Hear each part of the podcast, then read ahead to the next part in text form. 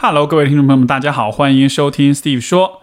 啊，本期的节目是听众来信问答。不过在节目开始之前，我想先跟大家介绍一下我们本期节目的赞助商。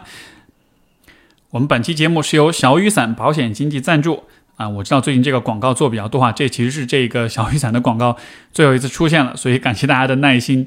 呃，小雨伞作为一个互联网的保险服务平台，他们其实不代表某一家特定的保险公司，而是会在了解。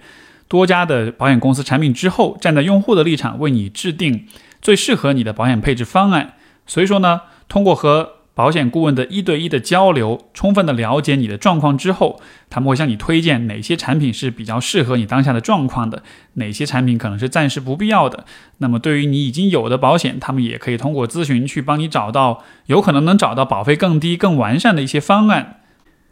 我自己也试用过这个一对一咨询服务之后，然后其实我觉得一方面就是对保险这件事情的意义有了更多的理解跟认识，因为我们确实需要通过一些经济手段来对冲未来的不确定性、未来的意外会带来的一些风险。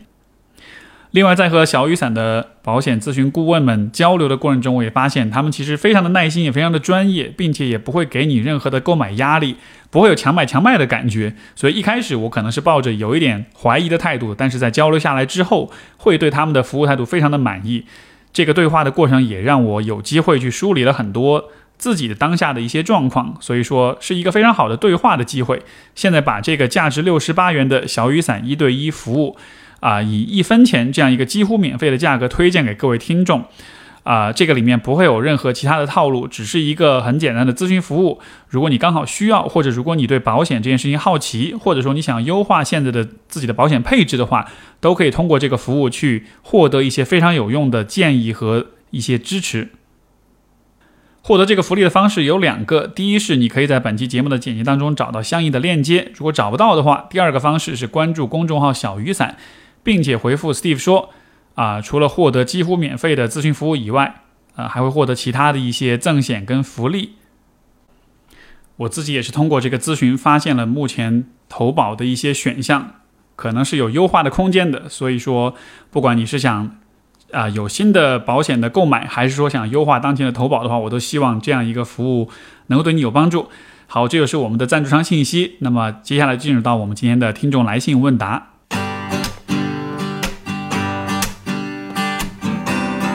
欢迎收听 Steve 说，和我一起拓展意识边界。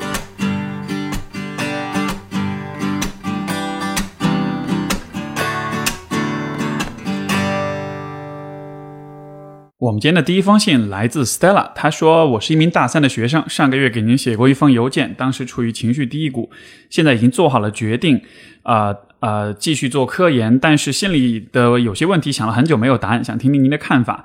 一直以来，我觉得自己太冷漠了，对很多事情没有感觉。和父母一起吃饭时，父母啊，父亲讲他心脏的问题，我竟然不会担心或是怎样，还察觉到自己有点抗拒听这些，好像不是正常人的反应。我很不会沟通，也很不会建立亲密关系。在网上搜索信息，找来一些书看，像是沟通的艺术和亲密关系。看了觉得沟通艺术中提到的技巧很有道理，但我并没有动力去使用。我发现我好像就没有想达到的目的。长久以来，我一直都羡慕别人拥有的东西。从某个时候开始，甚至有了自己不是自己人生主角的错觉，觉得每一天都毫无意义。当然，我知道从理性层面来讲是这样的，但是我在情感层面还是觉得好像明天死去也没什么关系。在一个高中好友的影响下，我开始听音乐啊，也有其他的爱好，但都是淡淡的。有时候那些事情竟然也没有很开心。刷微博刷到一些糟糕的新闻，好友会对当事人有同理心，但我却没有任何感觉。我曾经因为自己的焦虑去看积极心理学的课程，跟着做了一些练习，像是写感谢信、冥想。后来焦虑缓解了，但是这只是让我的情情绪从负到了零，剩下的从零到正，我却不知道要怎么实现。积极心理学说，自我实现和高质量亲密关系都能让人幸福，这两方面我都做得挺差的。现在决定做科研也是基于理性层面的考虑，导师和职业生涯规划师都说我适合，啊，后者的判断基于我自己的描述，但是我不确定那些感受，啊，也许做着做着就会体验到成就感和乐趣。我这样想的，我似乎连自己的感觉都需要让别人看见并发表看法才能肯定，这太不正常了。那些沟通技巧对我啊也呃对我的没用也是理所当然的。我连第一步自我意识都没有做好，因为在职业生涯规划中梳理了成长经历，后来遇到一些事总是会习惯性的想一下为什么会这样。对于自我意识差的事，我想起自己小时候就不太说话，就是因为纠结说话要前呃思前想后。而小时候我母亲很凶，不太和我交流情绪体验之类的。我父亲则是那种幽默健谈的人，比较宠溺我，总是在我表达自己的想法之后说：“呃，你呃之前就说你是不是想要什么什么？”我就知道，很多时候我否认自己是这样想的，他还是笑着坚持说：“啊啊，他说对了。”而我在掩饰。写到这里，觉得和父亲沟通时的这种感觉太无力了。严肃的否认，最后却总会被。呃，严肃的否认，最后总是会被逗笑，简直像小朋友被压在地上挠痒痒一样。有时我也会表达自己对喜欢事物的看法，但是总会担心别人的反应。当别人总当面说不喜欢的时候，心里会隐隐有胜负欲，会有点生气，但又不知道怎么及时缓和。最后总是一边生气一边回到自己的世界中，但同时并不能啊不在意别人，总会有点羡慕和嫉妒。直到现在，我还是羡慕那些自己喜啊喜欢自己的，别人喜欢他们的人。而自己就像是一个孤僻的怪胎，没有感觉的时间长了，总会怀疑人生的意义。看哲学书籍找答案是自然而然的。最近也开始看安妮宝贝的书，虽然以前曾觉得她的文字矫情，啊，后来听到 Steve 老师的某期播客说，这个迷茫的真相是自我价值感低。其中一个观点是，看心理学、哲学书只是用另一套东西来填充自己，并不会找到真正的自我。一个多月过去了，这个观点还是在我脑中盘旋。虽然深深认同这个观点，也从自己的人生经历中找了部分原因，但却不知接下来怎么办。因为自己是个没有感觉的人，似乎也是个害怕有感觉的人，害怕别人对我喜欢的事情的负面评价。因此，很多事情都觉得像是看心理学、哲学的书，没有没有办法相信啊，那就跟随内心。请问 Steve 老师，没有感觉要怎么办呢？没有感觉却要去尝试可能喜欢的事情，不矛盾吗？其实，首先，我真的不觉得你是一个没有感觉的人，或者说，呃，我不觉得你是一个就是在情绪感知层面完全无能，就好像是就好像是你没有那种能力一样。为什么这么说呢？其实是因为你写的信当中有句话让我印象非常深刻。你说，呃，跟父亲沟通的那种感觉，那种无力感，就是呃，严肃否认，最后却总是会被逗笑，简直像小时候被朋友啊压在地上挠痒痒一样。我觉得这个描述是非常非常贴切的，就是那种虽然不舒服，但是又因为被挠，所以又又不得不笑，最后导致心里面的那种很憋屈的那种感觉，对吧？所以你看，其实你在描述你的感受的时候，你其实是能用非常精确的语言去去把握一个很复杂、很微妙的情绪当中那些细节的。所以从这个层面来说，我不认为你说的没有感觉是源于说你啊没有能力去感知，或者说你没有这种意识。我反倒会觉得，因为你有这样的一种描述情绪的能力，所以可能，呃，也许你的情绪感知能力是蛮强的，甚至说可能是属于比较敏锐、比较敏感的那种人。但是你所提到的，就是父母跟你的这种相处的方式，母亲很凶，那当然就不用说了。我们的情感，呃，我们的这种情感表达、情感流动的体验，其实主要都是来自我们跟母亲的关系。如果他很凶的话，那么可能就意味着你从小到大其实不太有那种。情感上被看见、被回应的过程，而你父亲的那样一种方式，看上去像是呃呃溺爱，像是宠溺你，但实际上他也并不真的去关注你是怎么想的，因为他总是会把自己的想法，就是安安这个强行的装到你的嘴巴里面去，装到你的脑子里面去，所以这样的结果就是你可能一直都没有自己的感受被看见的这种体验，因为没有这样的体验啊，长期从小到大一直是这样的状况的话，可能带来的一个结果就是。就是别人看不到你的体验的话，你自己就没有办法学会去看见你自己的体验。就是说，呃，一当一个小孩子要去感受自己的时候，因为最开始你作为一个呃婴儿，作为一个幼儿，你可能没有太强的这种能力和意识，就是去感受到说，哎，我作为一个独立的、有意识的存在，我是会有自己的感受的。就一开始你不懂这一点，我们之所以学会这点，也是因为在最开始，可能比如说，如果我们有共情能力比较强的父母，当他们看到你。呃呃，这个比如说看到你的表情是比较不开心的，他们会问你你是不是不开心了？当他们看到你在哭，会问你是不是在难过了，对吧？我们在自己还没有语言能力、还没有自我意识的时候，如果父母就能给到我们这样的一些回应的话，他就会慢慢的帮我们去建立起一种一种感知，就是我自己是有我的各种各样的情绪的，然后我是可以在别人的。啊，同理心和提示之下去看见，说，哎，我内心是有这样的一些感受的，就是这个对自己感受的觉察，这个确实是一个啊啊后天的教育跟一种熏陶跟培养的结果。那如果是父母是这样的一种状况，他从来都不看到你的话，我觉得确实会导致的一个问题就是啊，你可能没有那种那种习惯，或者是那种关注的那种啊那种本能去看见你自己感受。但是我不认为说你是一个没有感受的人。而且成年之后呢，你是能够用，比如说，你看刚刚提到那个例子，你是能够用一些语言去描述一些你自己所有的感受的。所以，我觉得这个地方可能你所面临的问题，就是在于你现在的情绪感受的这个能力或者这种水平，是依然停留在父母对待你的那个阶段的。啊，当然，父母是这样子的，这事儿我觉得我们也改变不了，因为这个就是我一直喜欢说的一句话，就是所有的父母其实都是摇号摇着的。你运气不好，你遇到这样的父母了，他没有办法在这个情感关怀的层面给到你很多的回应，从而让你比较了解你自己的感受。那现在我们能够做的就是先承认说，OK，我先我这个呃人生前面的可能也许十几二十年这方面很缺，现在呢我意识到了我这方面缺，那我就只能自己去尝试去发展，或者说重建我自己的那个在成年之后，我通过有意识的努力去重建我自己的那种情绪感知能力。怎么去做到这一点呢？我觉得我们从想象上，从象征意义上来说，你可以想象，就是你要在心里面画出一个属于你自己的一个小小的空间来，在这个空间里面，你是可以想任何事情，可以做任何事情的。因为你看前面就是这个 Stella 提到说，好像会很担心别人的看法，所以自己的喜好呀、自己的想法都不都不太敢说，对吧？这种这种反应，我觉得是很典型的，就是呃，生活在那种情感上不看见你的家庭里面会有的一个结果。那么，因为我们需要通过父母去判断什么是可以做，什么是不能做的，所以。当父母告诉我们你不能怎么想，你不能这样想，你不能表达你的喜好，你不能有这些情绪的时候，我们就会自然而然去把这样的一些规则、这些边界就内化，认为这个是合理的。这个就像比如说小时候父母跟你说你不可以去用手去插到那个呃插头插座里面去，因为会电死你，对吧？那你看从这个层面来说呢，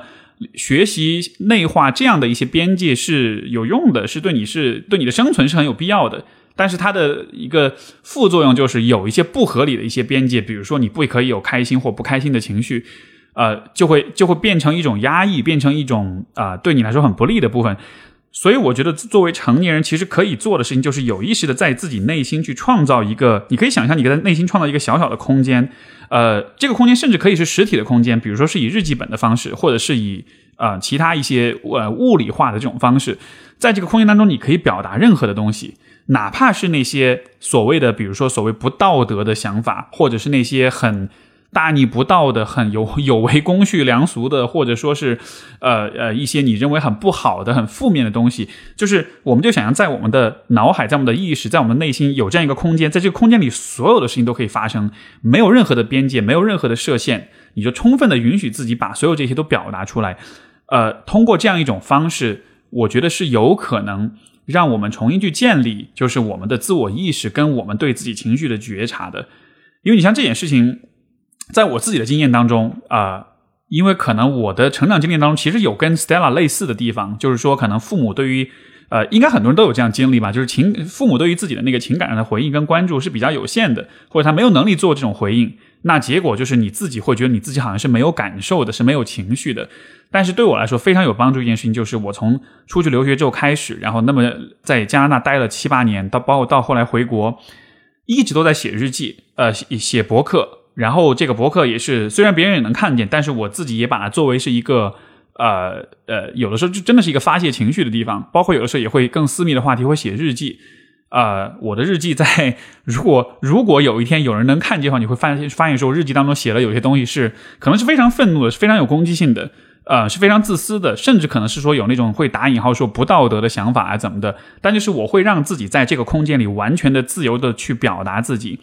通过这样一种方式，才能够去，就是让你至少在内心上面不对自己的任何感受是抗拒、是恐惧的。你才能够去接受你的所有的感受，你才能看到说，我只是有这个感觉，我只是把它写出来，它现在变成了文字之后，也不会发生什么事情，也不会伤害任何人，只要我懂得去维护我自己和别人之间的一个边界就好了。所以，如果能以这样的方式作为开始的话，我觉得是有可能去一点一点的建立你内心那个啊隐秘又安全的角落的。那在这个角落当中的话，你可以想任何的事情，可以有任何的感受。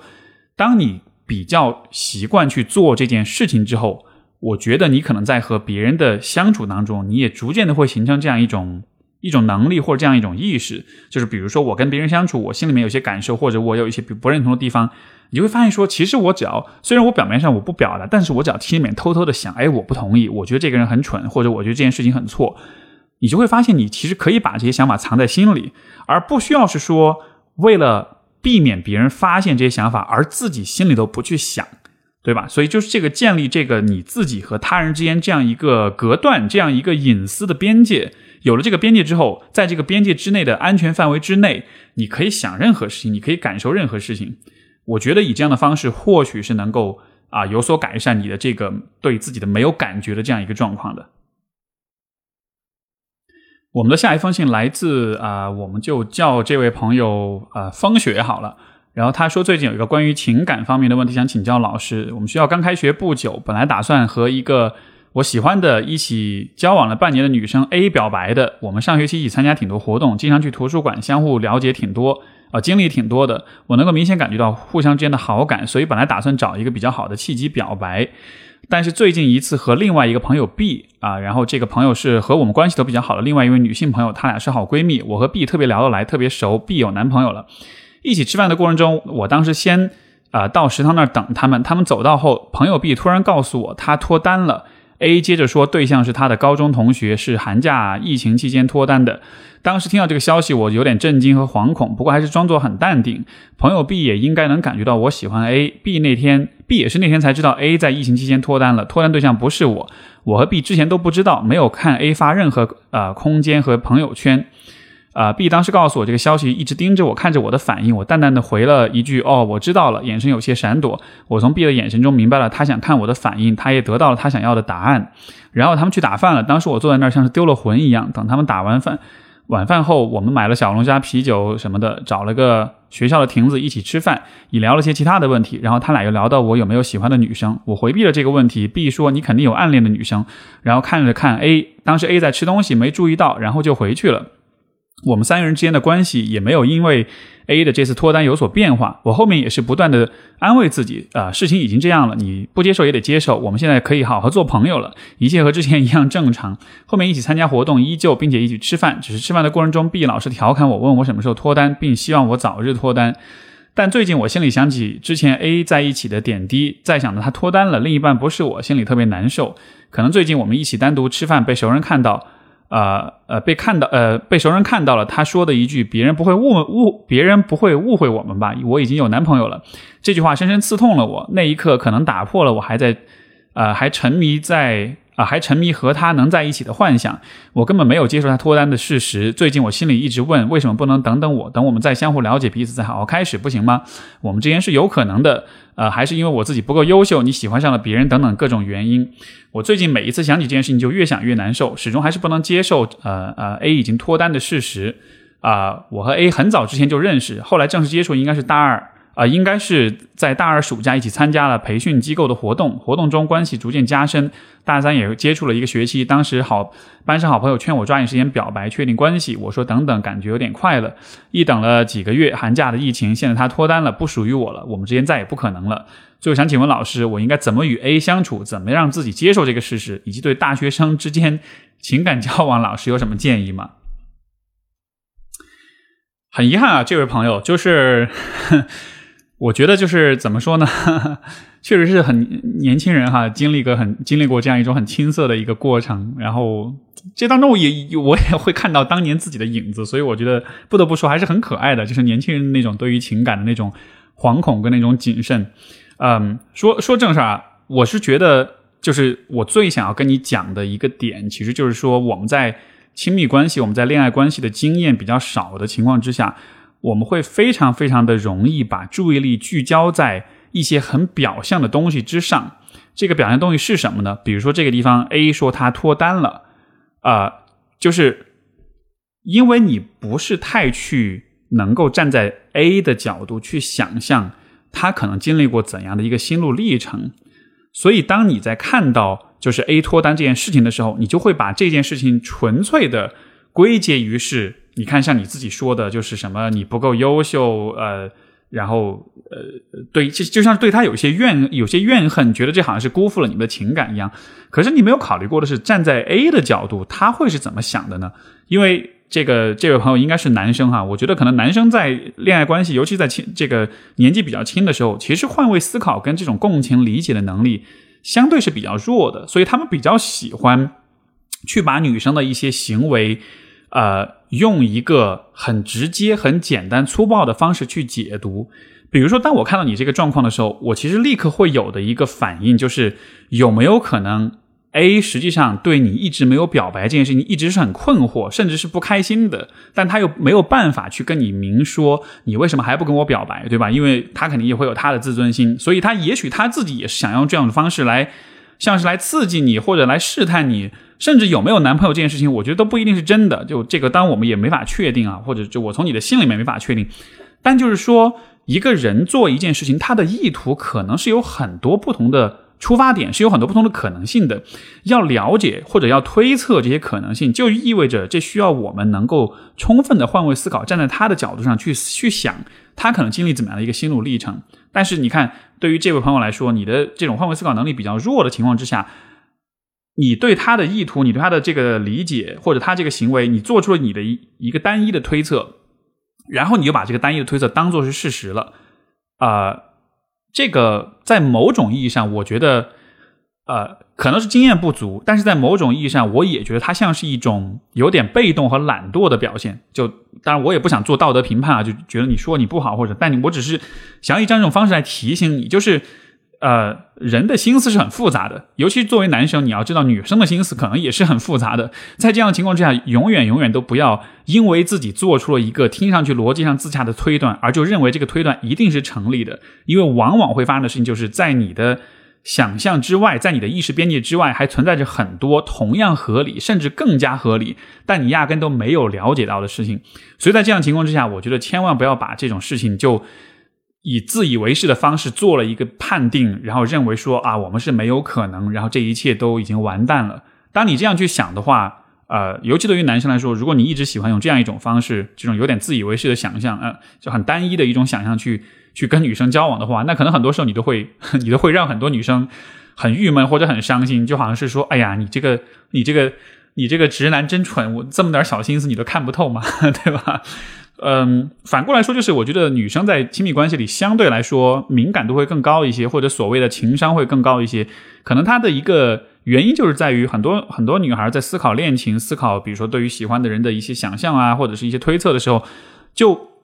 因为她可能所谓的想得多，对吧？但是这个想得多，当然坏处呢，可能是会比较。多的焦虑可能是会让他比较多的这种情感的起伏，但是确实有一个好处，就是想的多的话，也就意味着你会有比较多的，你会构建出比较多不同的故事出来，也就意味着你会看到更多的可能性，你对于对方的想法的那种推测的版本就会多一些，就会多样一些。这样的话，其实你对于对方的呃这种行为上的、心理上的把握，相对就会更强一些。所以我觉得很简单，就是不要啊把这件事情用一个你认为。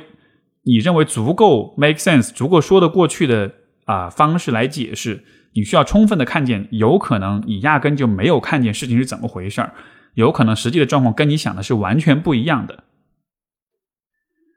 第二点是有关情感表达的问题，我觉得这个作为这个男一个男生哈，你看你你你的你的描述其实还蛮生动的，你说你坐在那儿像丢了魂一样，我觉得换了是我，换了任何人其实都会像丢了魂一样的。而这个丢了魂一样的感受，我觉得是非常宝贵的。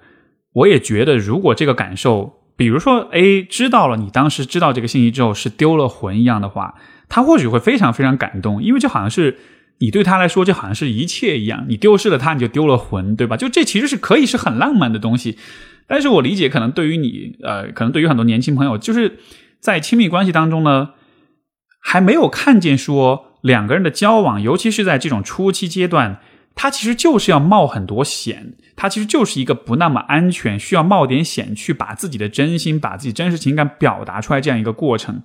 你只有表达了，对方才能真心的理解你。而很多时候，人的可爱之处、人的吸引力、人的那种打动人的地方，恰恰就在于这些非常真实的情感。所以我觉得很可惜，你跟我讲了你丢了魂，但你可能没有跟他讲你丢了魂，或者跟 B 讲了你丢了魂。如果有讲的话，也许这个故事的结果会朝着不同的方向去走。而且我也不觉得这个事儿就就此结束了。当然，这个信是二零年六月份写的哈，现在过去 时间有点久了，我不知道后面发生了些什么。但是如果时光倒流回到当时的话，我还是会非常建议你就管他有没有男朋友，刚刚脱单而已，感情也不深。这个时候跟你的关系实际上应该是更深的，对吧？就是在一起好几个月的是半年的时间，有这么深入的交往，大家相互有好感，就实际上你们的关系基础要强得多。呃，对方是什么高中同学什么，这个无所谓，这个是这是另外一个一个事儿。但是你们的关系不是说是刚刚认识的，你们其实是有很深的关系基础在这儿的，所以我觉得是可以拼一拼，是可以说一说的。以及就是，我还是会就是鼓励大家，就是因为这个这位朋友问的是大学生之间的这种情感交往的建议哈。我觉得大学生的情感交往，首先说一个大实话，就是。我们不一定都能够在这个交往的过程，大学四年里找到这辈子的人生伴侣。按数据来看，绝大多数人都找不到；按数据来看，只有极少数人才会和自己的大学同学结婚。嗯，但是这不意味着这些事情就是没有意义的。我觉得在大学期间，我们能够做的最好的一件事情，实际上就是通过呃恋爱去去理解这个游戏是怎么回事。这当中包含一个很重要的部分，其实就是。能够去发现说，爱情的这个游戏，它不完全和结果有关，它不完全和在不在一起有关系。在亲密关系当中，你能够去把自己的心意跟情感表达出来，尤其是你很喜欢一个人的这种感受，这个感受最后不管是被接受还是拒绝，这个感受本身是非常非常宝贵、非常非常有价值的。因为我们说成年人的世界，或者就是比如说中年人的世界吧，对吧？就是。当你年纪大了之后，你会发现，生活中真正让你在意、真正让你觉得有很重要、很有价值的东西是非常少的。呃，所以在年轻的时候，你能够体会到那种很喜欢的感觉，这个喜欢的感觉，其实就意味着在你的心里、在你的世界里出现了一些你认为非常宝贵的东西。能感觉到有些东西是很宝贵的，这个体验人生中的经就是机会，就是这种体验出现的次数是非常非常有限的。所以，当你在大学期间你有了这样的感受之后，我觉得太美好，我觉得太棒了。我也觉得你应该非常好的去照顾、跟珍惜、跟尊重、跟表达你的这种感受。甚至我会觉得，呃，这种事情以前我也做过，包括以前我也遇到别人这样对我做过，就是可能你一个人跟另一个人表白，最后你会告诉他说：“我跟你表白，我都不期望你能跟我在一块儿，我也不指望发生些什么事情。”但是我真的只是觉得这个喜欢一个人的感受是很重要，是很美好的。我觉得它值得被别人看见，它值得让人们知道这个世界上存在这样一种感受。我非常认同这个逻辑。所以，像以前我遇到有女生喜欢我，跟我表白，她也告诉我说可能不会在一起，但是还是想说，我我虽然也没有真的会因此而喜欢上她，但是那种。那种表达本身我觉得是非常美好的，虽然他我没有在一起，但是他的这种表达也反过来会鼓励我，让我知道说啊，喜欢一个人的感受是很美好的。所以就是我觉得大学期间大家有这样的 实验经历，有这样的那种新鲜感和那种激情去做这些事情，它的意义就在于让我们在人生初期就对于情感的表达、对于爱、对于亲密关系建立起这样一些很美好的一些初印象。你带着这些初印象，当你再成走走入社会，变成更成熟的个体之后。你对待亲密关系的姿态，其实就会更积极，就会更美好，也会更建设性一些。包括当有一天你真的遇到，就是可能这这这一生的这个人生伴侣，或者一个非常投缘、非常相爱的人的话，可能你就更加的不会错过。所以我觉得就没有关系。也许这个信过去一年了，这个事儿也许也就 over 了。或者说，当然，如果你们有真的又又最后还是在一起了，也祝福你们哈。但就是我觉得，对于大学生来说，可以把这些事情看得。相对淡一点，然后更多的是去啊去庆祝和去赞颂那种爱和喜欢的美好，把这个作为重点。至于最后的那个结果的话，很多它是有很多因素决定的。你优不优秀，或者是你配不配得上，这个只是众多因素当中一个很小的部分，甚至很多时候它根本就压根不相关。所以我是觉得，我们应该把重点放在真正宝贵的东西，就是那个爱和那个喜欢的感受上。要始终记得，这种感受在这一生当中都是极其珍贵的存在。好，我们的下一封信来自 Amber，他说：“呃，很早就知道你的播客一直在听，讨论父母的话题很有共鸣。说说我的情况吧，我的原生家庭比较糟糕，父亲性格懦弱，家中角色仅限于赚钱养家，我和他没有任何情感交流。母亲极为强势，对亲人脾气暴躁，曾经指着我的鼻子骂我为何不去死，早死他就不会这么辛苦了。但对外人却能和颜悦色，家中大小事都是母亲做主出头，同时承担了父亲和母亲的角色。啊，父母打小赌博、吵架、打架、离婚、躲债、搬家，战线长，战线长，持续了几二十几年。亲眼看见他们恶口出恶言、打架、摔东西、四处搬家，于是我恨我父母啊，仇恨一切，对世界感到绝望。所以我生性孤僻，从来都独来独往，拒绝他呃他人任何的示好，也会经常哭泣。一方面，我认为只有读书是我唯一的出路，初高中都是省重点，努力学习；另外一方面，受害者心态让我大学时患上抑郁症，本科呃重点本科即将毕业时。拒绝做毕设，没拿到双证。当时的心理动机是我要惩罚他们，要亲口从父母嘴里听到他们承认对不起我，我如此惨都是他们一手造成的。作为一个成年人，想来可笑，我不是在惩罚他们，而是在惩罚自己。进入社会摸爬滚打一段时间，毕竟人要向前看。为了自救，看了不少心理学书籍。自我分析下来，关于恋爱，我我想我属于回避型依恋人格，深信自己不值得被爱，害怕对方过于猛烈的追求会吓到我，本能抗拒亲密动作，觉得恶心。小时候和男性接触少。啊，没能发展出和异性沟通交流的能力，导致我一度情感冷淡，潜意识里不相信婚姻。我今年三十四岁，家人催促找呃找对象结婚不胜其烦。我认为恋爱浪费时间精力，进入亲密关系又是我所抗拒的，只能以朋友方式相处才没压力，不用暴露自己的软弱，避免受到伤害。想改变现状却感到无能为力。啊，抱歉有点啰嗦，希望不会给你带来困扰。想听听看你的建议和想法，或许我需要做个心理咨询。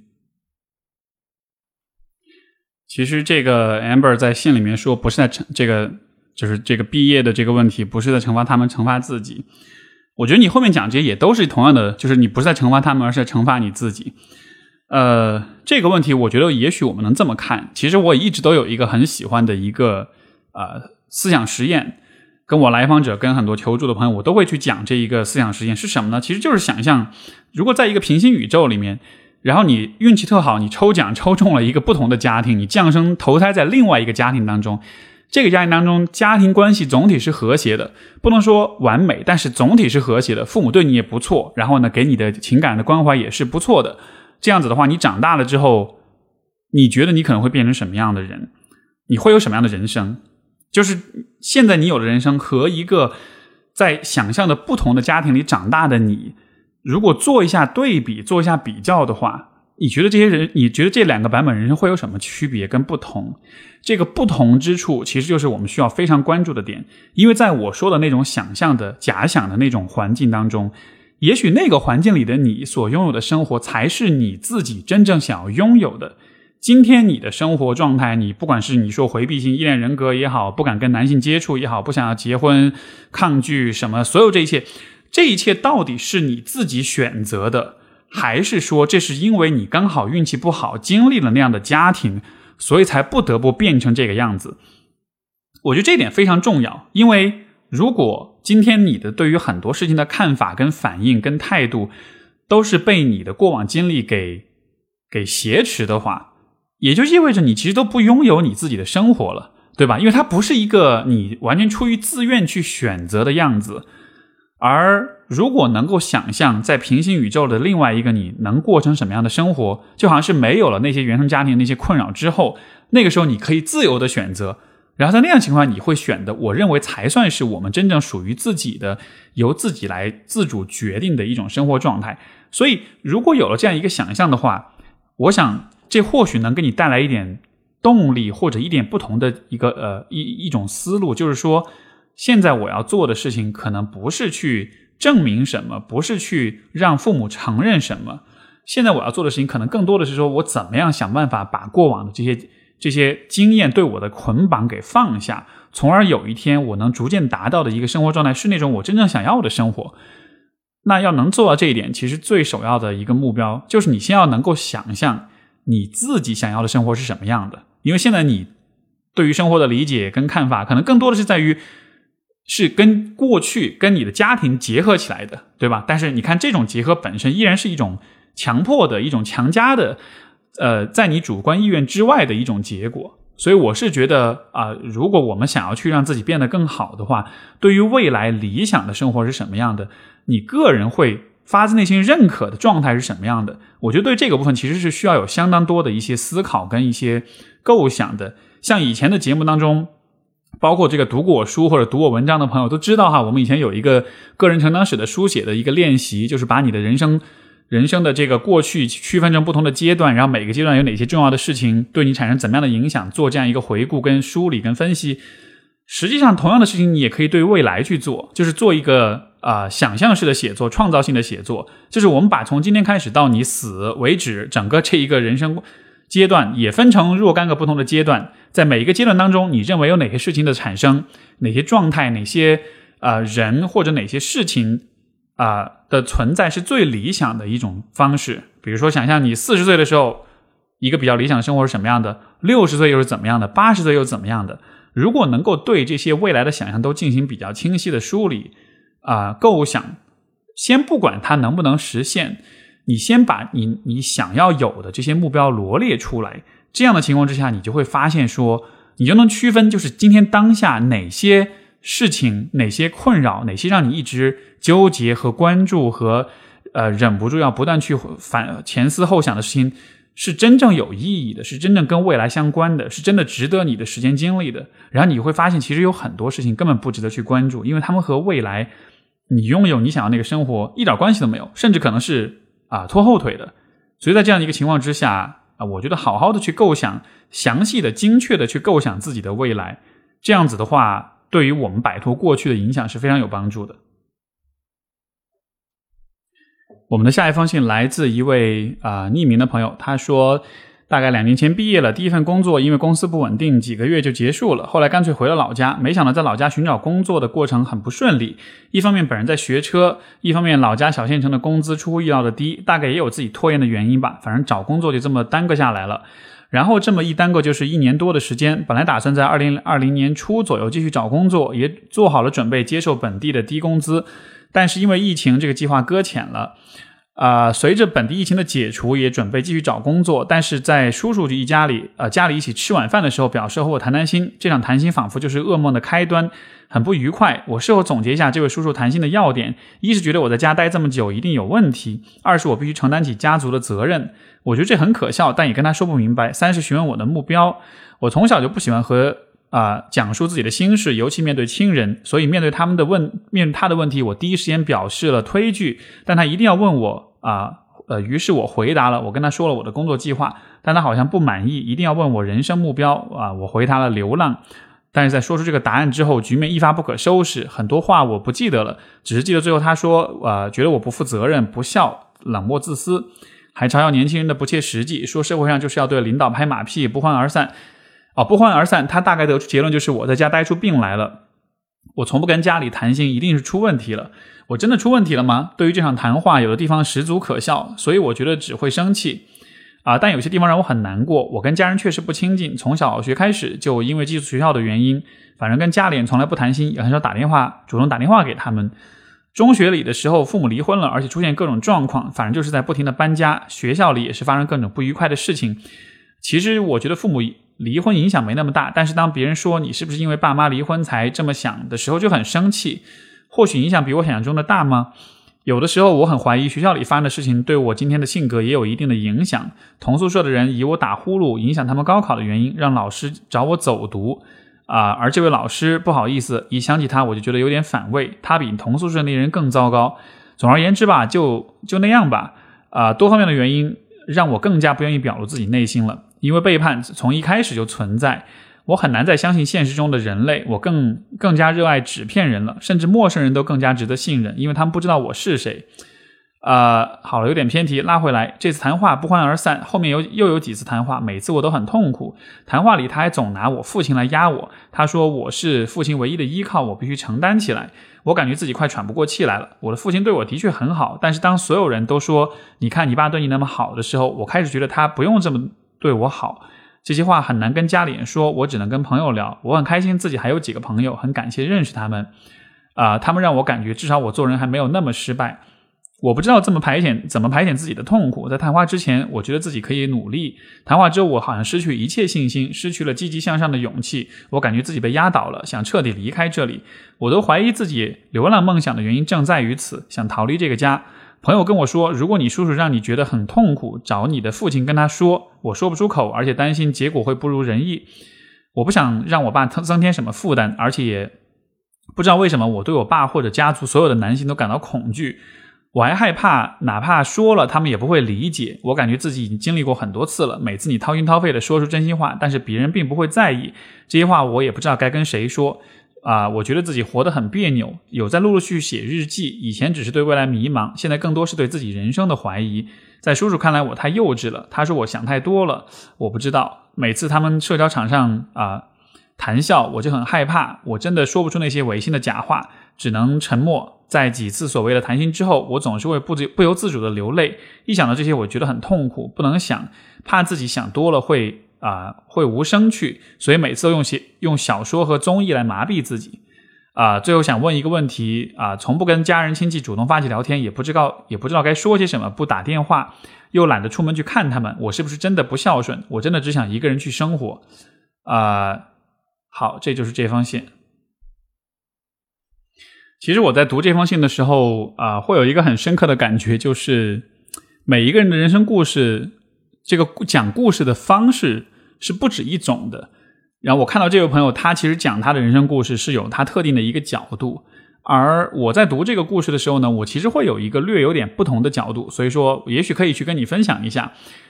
呃，首先就是当你说到小时候不跟不喜欢跟家人说心事的时候。我会好奇是为什么是这样一个状况。那我的一种推测，结合到你这封信里面提供的一些信息，我觉得可能你的父母也好，包括你身边其他的亲戚也好，他们可能是不太善于去真的去聆听、去了解别人的想法的。你像比如说你叔叔会很评判，会说你这样不好那样不好。我觉得可能在一个呃比较小一点的县城里面，大家因为呃知识、因为教育水平、因为见识的问题，可能对于人的理解就是比较简单粗暴的。在这样情况之下。我觉得他们确实不太能够像啊，就是可能，比如说像我，或者是像心理咨询师，或者像一些相对来说比较温和、比较对人比较理解、比较透彻的人那样子，用一种很关怀、很换位思考、很耐心的方式去对待你。所以在这样情况之下，我觉得有可能发生的事情就是，你从小的话一直没有得到来自。家人的很细腻的这种回应跟关怀，就像我们今天前面那封信讲的哈，那个关于情感回应的部分，就因为没有人一直一直没有人看见你，所以说可能你也就逐渐的适应了这样一种状态。所以当你说你不喜欢说自己的心事的时候，你你你的描述方式是把这个事儿的原因归在自己身上的，是说我不喜欢，就好像这是一个你的选择一样，对吧？但是在我再去讲述这个故事，我在理解这个故事的版本当中，我觉得这个跟你喜不喜欢没有关系。我觉得这恰恰是因为你没有这样的一个机会，让周围的人真的去听见你，真的去被看见。所以说，你对这件事情的那种感受，不是说你主观上不喜欢，而是说以往的经验是一直让你挫败、失望，让你感到受伤的。在这样的一个情况之下，我觉得不光是你换了任何一个人都会不喜欢跟别人说自己的心事，对吧？整个你这封信读下来，我觉得就真的是很糟糕，就是身边的人没法跟你沟通，没法去理解你，去听你。这样的情况下，没有人想要去表达自己，而因为没有人能够跟你好好讲话，能够让你想要表达自己，接下来产生的第二个问题是什么呢？就是你的内心的想法，包括在情感上是不被看见的。而像我们前面都那个信也讲过，人在情感上被看见这件事情是非常重要的。它其实，在我们的这个就是心人的心智跟情感的发育当中，会起到非常多的很重要的作用。其中一点，当然就是你能够有自己的感受，嗯，当然也包括你能够培养起你的同理心，能够培养自信跟自我价值感。总之，它的功能、它的价值非常非常多。像这个之前我们这个推荐过一本书哈，就是就是被忽视的孩子那个书，它其实讲的就是情感忽视。这个事情有多么的糟糕，情感忽视带来的结果，有的时候是不亚于这种虐待的这种关系的。有些少数的家庭当中，是父母会虐待孩子，会打你、骂你，会会用很很很凶残的方式对待你。但是更多的家庭当中发生的那种很隐匿的那种虐待，其实就是忽视，就是不关注，或者说不去听、聆听你。这样的结果就导致你在情感上是一直是被忽视的。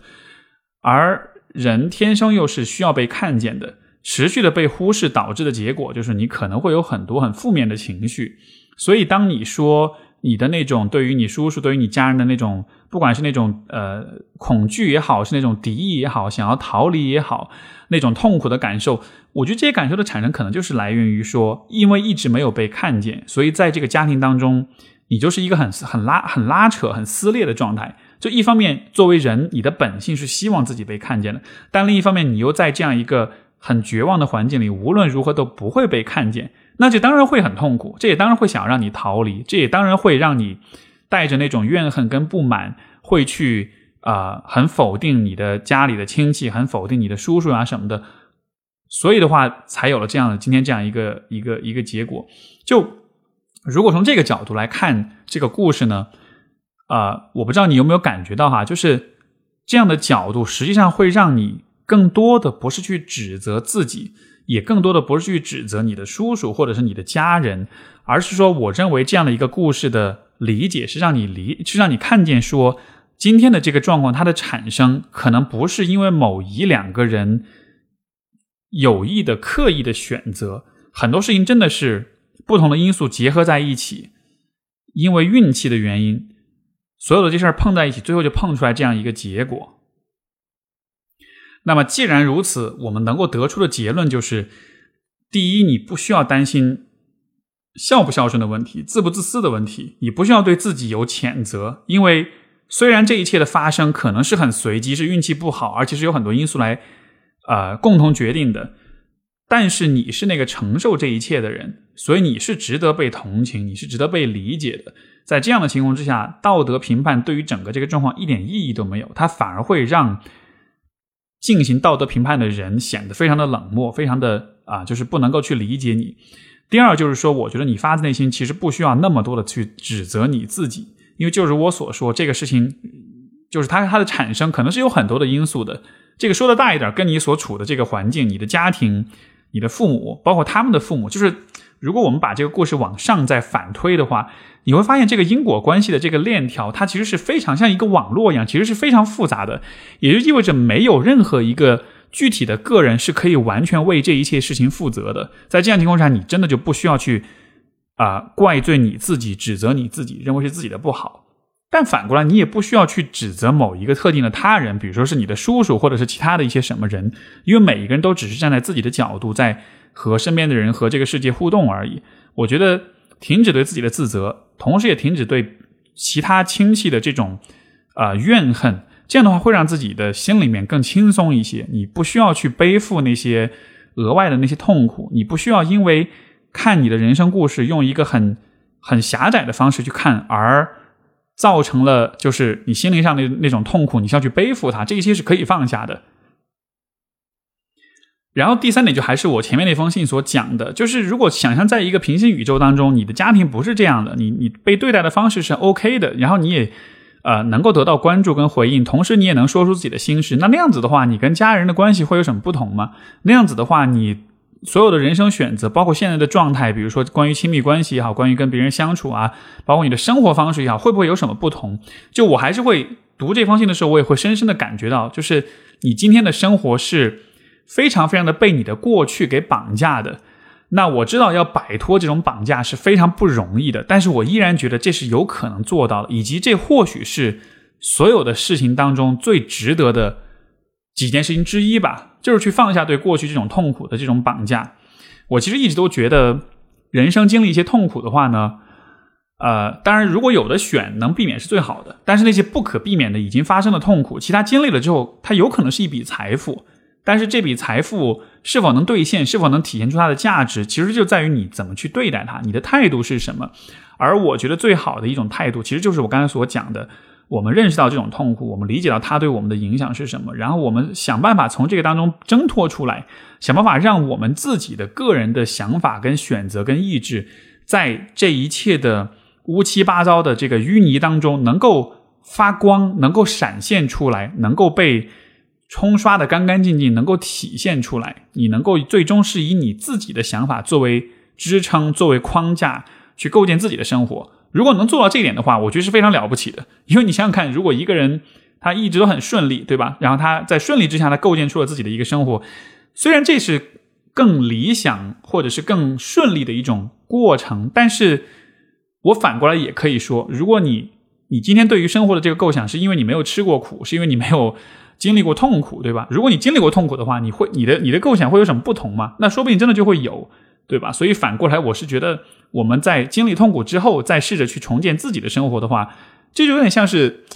你怀疑过了一个事情之后，你再去相信它的话，那么你对它的相信就是真的。或者说，你做过了坏事之后，你再去坚持做好事，我们就可以知道说你是真的发自内心的在在做好事，因为你知道了另故事的另一边或者那个世界的另一端是什么东西。所以从这个意义上来说。我觉得你所经历的这一切，它是有可能被变成积极的东西的。而我们如何去转变的，如何做到这点的方式，就是选择用一种建设性的姿态去摆脱过去生活的影响，去去体现你自己的个人意志，去选择去创造你自己想要的生活。好，我们的最后一封信，这封信稍微有点长，然后它来自一位叫 Wendy 的朋友，他说啊，这段关系开始于。高考之后，然后呢？我是一个高中刚毕业的女生，她是三十岁在社会打拼多年的职场女性。或许身份的巨大差异就为 P V 式的关系提供了优越的生长环境。异地和网恋，这本来在亲密关系中就是非常大的挑战。在性少数群体的身份加持下，我们的关系的不确定性和不安全性就更大了。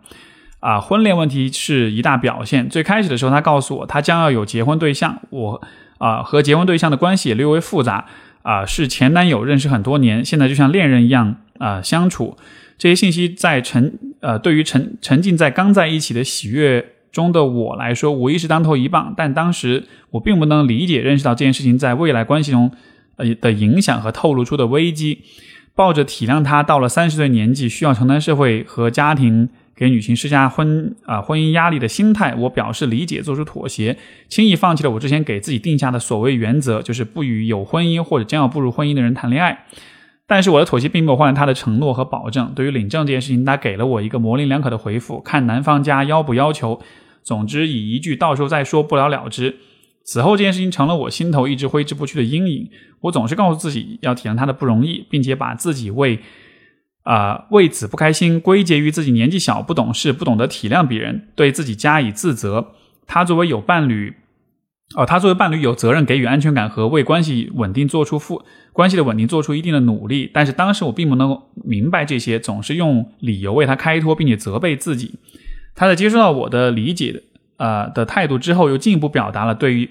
啊，和对象建立家庭、养育孩子的想法，因为他原生家庭比较糟糕，所以想建立一个幸福美满的家庭。对此，我表示不能接受，因为性少数群体的身份，我确定不能给他一个世俗意义上的家庭，甚至连关系也不能被世俗的所承认而暗自神神伤。而且，我对于婚姻其实是比较消极的态度，很抗拒这件事儿。跟他交流时，他又总啊，他总用“你又不用娶我”这样的话回击我。啊！此后，他虽然和结婚对象闹掰，但是结婚这事儿一直从来没有从他的生活里消失。我也始终笼罩着不安，笼罩在不安的阴影下。因为孩子上大学，生活费仅仅够自己生活，所以恋爱时基本上的花销都是由他来负担。我的很多生活用品也是由他购买。再加上年龄和社会经验的相差迥异，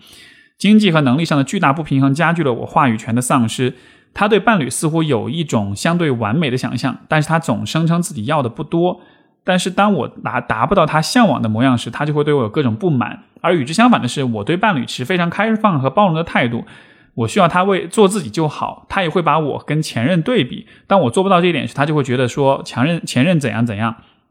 他总是说啊，他总他总是对我说有人爱最真实的他，但是对于我，他总是会去要求期待我变成他喜欢的样子。他的道德双重标准体现在我们相处的方方面面，并且他。非常对此非常了解，却以啊以此为荣。他的原生家庭对他的影响非常糟糕，因此啊和其他诸多因素啊曾被患啊曾被确诊为重度抑郁，在治疗过程中停药，然后呃终止治疗。然后我和他在一起时候并不明确他的病情，所以那段时间即使我感觉很严重，但是由于不可抗某些不可抗力因素也无法就医。而他对于患病本身也是有一定的羞耻，怕别人知道，所以他失控的时候只有我。啊，我有时会在半夜接到电话，从此之后就我再也不敢在夜里沉睡。凌晨三点，我只也只需要清醒十秒，啊，因为我面对很有可能是一个游走在啊凌晨三点，我也只需要十秒钟清醒，因为我很有可能面对的是一个游走在自杀边缘的人。我不是专业心理医生，也没有受过专业训练，只是一个普通人。所以那段时间，我的身体和心灵啊双重煎熬，加上我的共情能力还蛮高的，所以也受到了很大的抑郁成情绪的影响。可能好几次都是我把他从死亡线上赔回来的。这回啊，这也是我第一次如此接近死亡。这种体验让我对抑郁和自杀这些事情有了更多思考。当他向身边人表达想要自杀的想法时，身边人都说不能死，劝他看开点之类的。但我却跟他说：“你可以。”在当时条件下，我的确没有能力帮助他解决这些令他痛苦的事情，也不能提供其他的啊方法和思路。我所能提供的只有倾听、理解。在我看来，你可呃，你可以代表一种允许，就是你在极端痛苦的时候，自杀念头是。啊，出现是合乎常理的。不过，我们应该拒绝、抵制这个念头。呃，说是去负面化，呃，就是说去去负面化，正视它。当时我可能没有想的那么清楚明白，但我的确那样做了。说实话，我对当时他，呃，我当时对他说出“你可以”的时候，是害怕道德评判的。比如说，你怎么可以自杀他支持他自杀之类的？比如他真的自杀成功了，他的家人会不会归咎于我？我会不会要对他的死亡负责？因为作为最亲密的恋人，我并没有阻止，反而允许这些担心，我时常会有。但是也因为患抑郁症，我对他小心翼翼，生怕不小心惹到他就生气，导致情绪失控，抑郁症发作。但是越来越怕啊，但是越越怕什么来什么，他与我吵架就越来越频繁，我很容易情绪失控，失去逻辑，完全被他带着走。于是每一次吵架就演变成他单方面指责、贬低我。而我因为达不到他的要求，感觉自己很没用，很自责。他在发泄完情绪后拉会拉黑微信，切断沟通途径，我就成了单方面的发泄工具。但事后我想要复盘沟通时，就会被他以不想提起生气的事、生气的事而拒绝，或者再演变一成一一场人格攻击。上大学之后，我也把几乎所有的空闲时间都用来陪他，百分之九十精力都。用在了维护关系和陪他上面，因此睡眠不足，甚至荒废学业。我疲于与他争吵，生活和脑海都被他占满，我的情绪也被他掌控。他高兴我就开心，他生气了拉黑我的微信，让我一个人在崩溃的情绪中洪流中挣扎。他的结婚事项和抑郁症发作也时不时拉锯着我脆弱的神经。我对分离的恐惧已经大到极点。我在关系中的需求和情感宣泄也经常被否定、被拒绝，并且被指认为不合理，认为是不懂事、不体贴人的表现。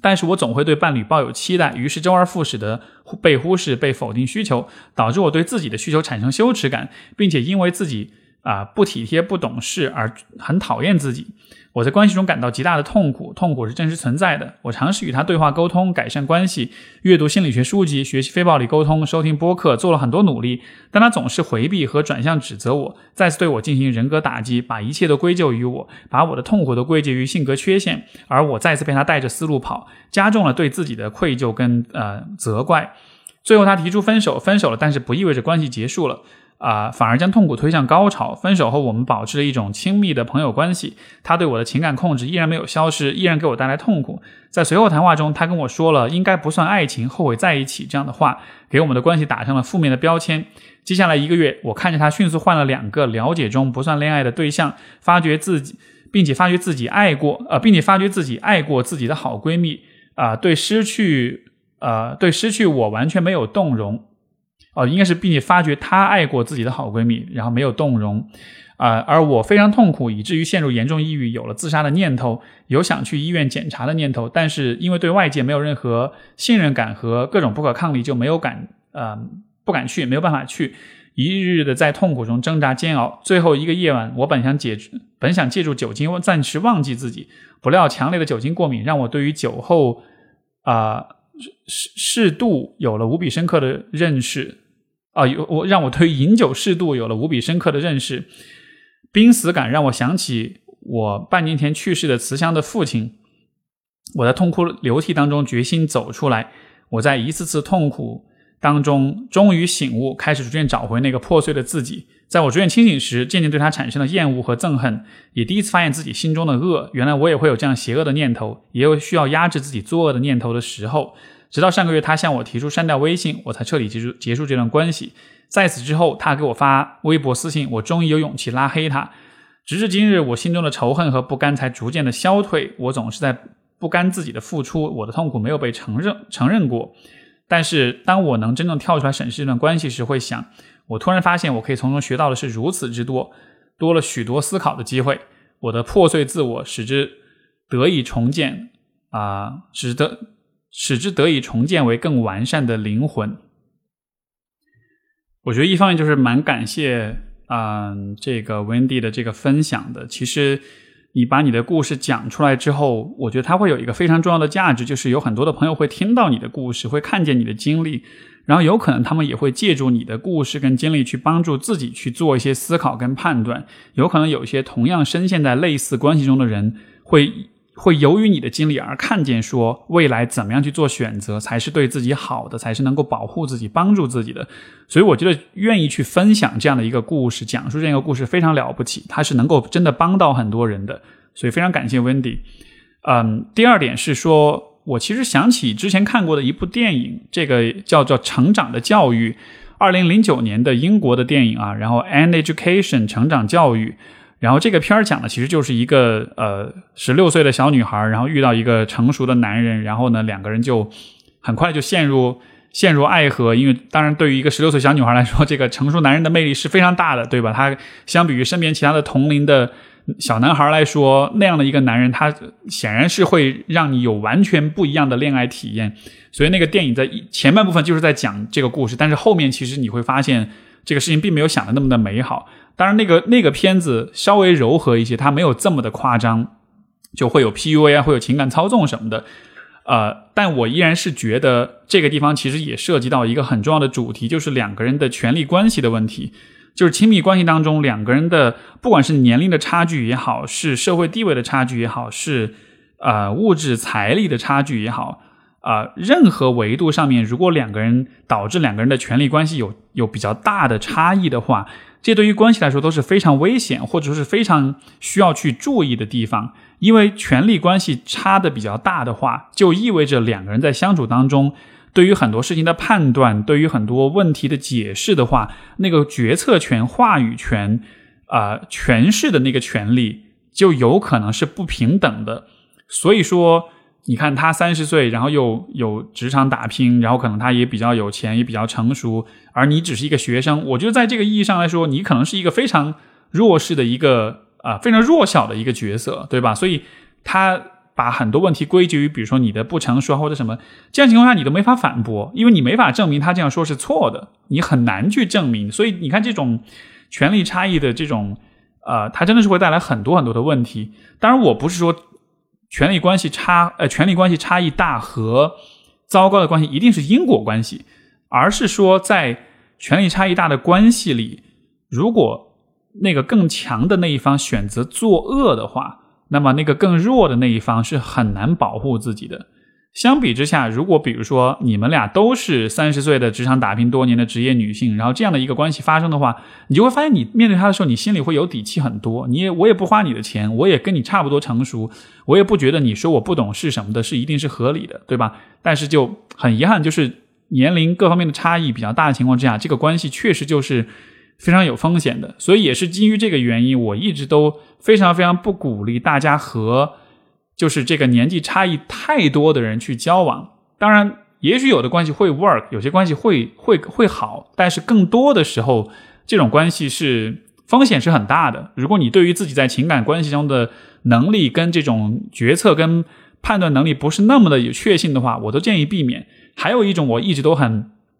啊很建议避免的关系，其实就是这种啊婚外情第三者的关系，尤其是比如说你爱上自己的上司或者爱上。就是，总之，也许是在工作或者在什么场合遇到的一个，可能是比就是年轻女孩跟已婚老男人之间的那种关系吧。这个这种反对，其实更多的都不是从道德的层面去反对，而更多就是从站在人的角度，站在关系权力差异的角度来说。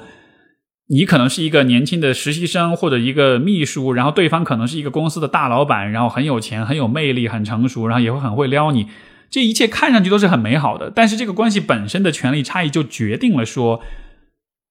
只要他不是真心站在你这边保护你、维护你们的关系的话，当有一天遇到任何的问题的话，你会就说难听，你会死很惨，你会有很多的问题的这种存在，你也没法保护你自己，你也完全不是他的对手。所有的亲密关系都是在一定程度上会有一些博弈，会有一些相互之间的拉扯的。相对平衡的关系当中，这种博弈就会变成比较健康的、有利于关系发展的一种过程。但是在这种很失衡的关系里的话，它就会成为一个人啊越来越被啊打压，关系越来越滑向一种控制跟被控制深渊的这样一个因素。因为说到啊亲密关系的这种建立，我觉得一个非常真实的、非常现实的一个问题就是约会、恋爱。这种亲密关系的建立，其实都是建立在打引号的欺骗的基础之上的。比如说要去约会了，女孩们会化妆，对吧？男生们会也许会也是穿的穿着打扮一下，穿上比较正式的衣服呀，或者是比较昂贵的这种品牌的什么东西啊之类的。就是这种行这种行为本身，我并不是说它一定是不好的，因为实际上不光是人类，动物也会欺骗，对吧？孔雀也会开屏，很多的动物在求偶的过程中，它都会扮出一个。一种特定的样子来提升自己的作为呃伴侣的这种价值，凸显自己的这种优势。所以，所有的求偶行为当中都是存在着一定程度的夸大和啊欺骗的行为的。那我觉得在一定的范围之内，这样的修饰、这样的呃美化，可能是有用的，可能是有价值的。它至少能让。